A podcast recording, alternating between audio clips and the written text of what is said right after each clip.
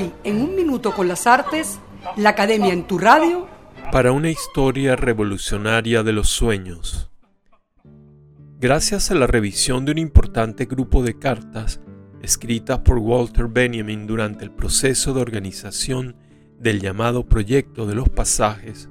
cartas dirigidas principalmente a dos de sus más fieles corresponsales, Theodor Adorno y George Scholem, su amigo de juventud, y gracias además a los testimonios biográficos de este último,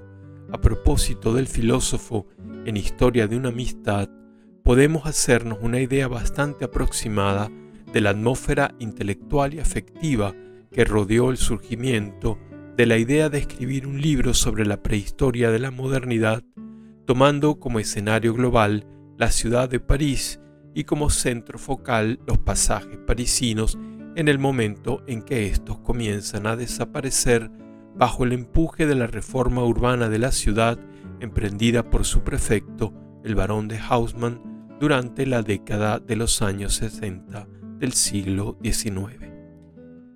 Desde un principio, Benjamin señaló a sus dos interlocutores que la primera chispa de ese proyecto estalló en su imaginación mientras leía El campesino de París de Luis Aragón. El proyecto nace, pues, ligado a uno de los libros capitales del surrealismo y sellará un pacto ritual con el movimiento a través del subtítulo que le sirvió de pedestal, un cuento de hadas dialéctico.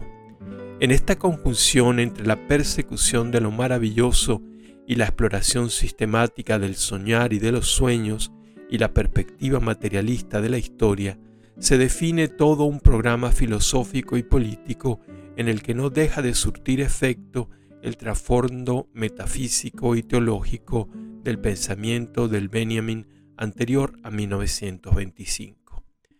Como tendremos oportunidad de ver más adelante, no fue este el primer intento de nuestro autor por utilizar los materiales filosóficos y literarios surgidos de la reciente fábrica surrealista incluyendo, por supuesto, los materiales condensados en su primer producto teóricamente contundente, el Manifiesto Surrealista, firmado por Breton y publicado en 1924.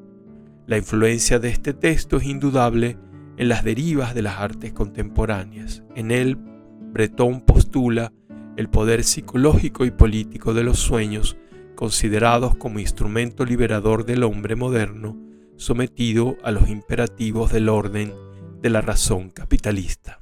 Hasta aquí un minuto con las artes, la academia en tu radio, escrito y narrado por Rafael Castillo Zapata, en la grabación, edición y montaje Nelson Rojas.